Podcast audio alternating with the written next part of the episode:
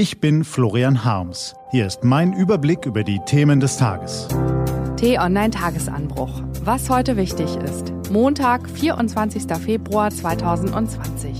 Auf dem Weg zur Volkspartei. Die Lehren aus der Hamburg-Wahl sind bitter für CDU und FDP, durchwachsen für die SPD und glanzvoll für die Grünen.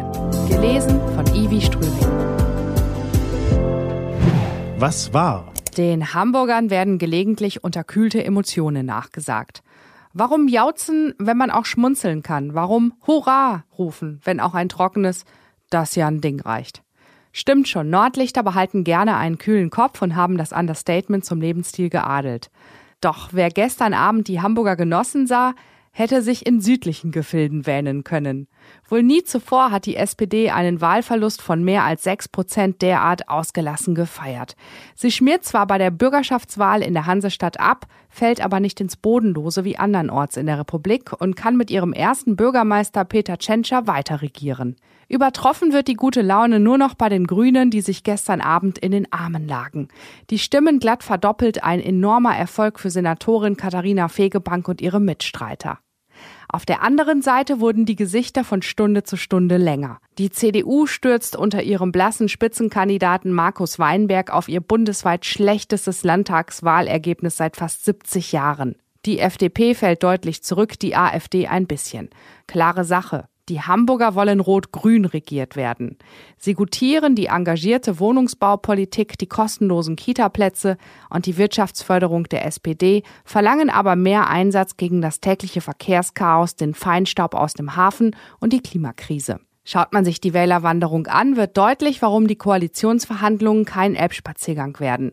Die SPD hat zwar viele Nichtwähler mobilisiert, aber auch viele Stimmen an die Grünen verloren.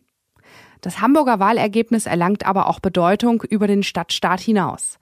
Sie lässt sich für jede Partei in einem Satz gießen.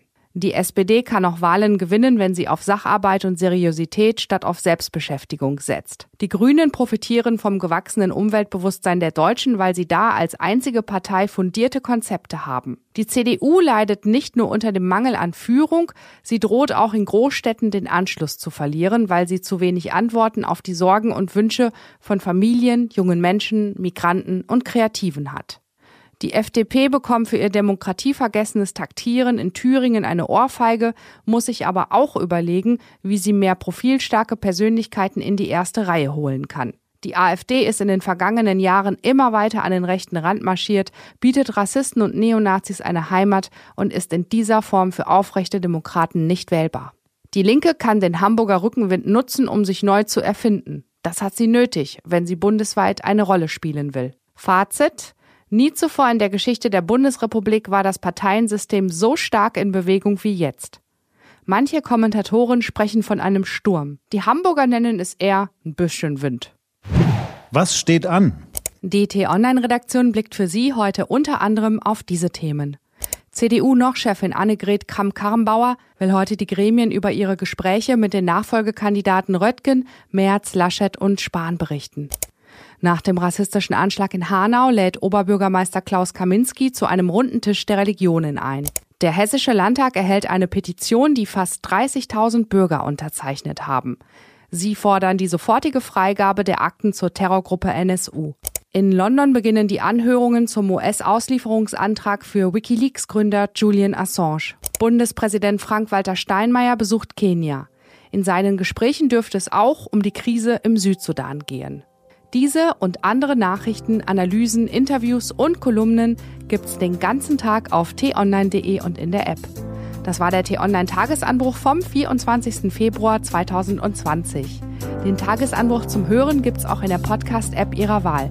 Kostenlos zum Abonnieren. Ich wünsche Ihnen einen frohen Tag. Ihr Florian Harms.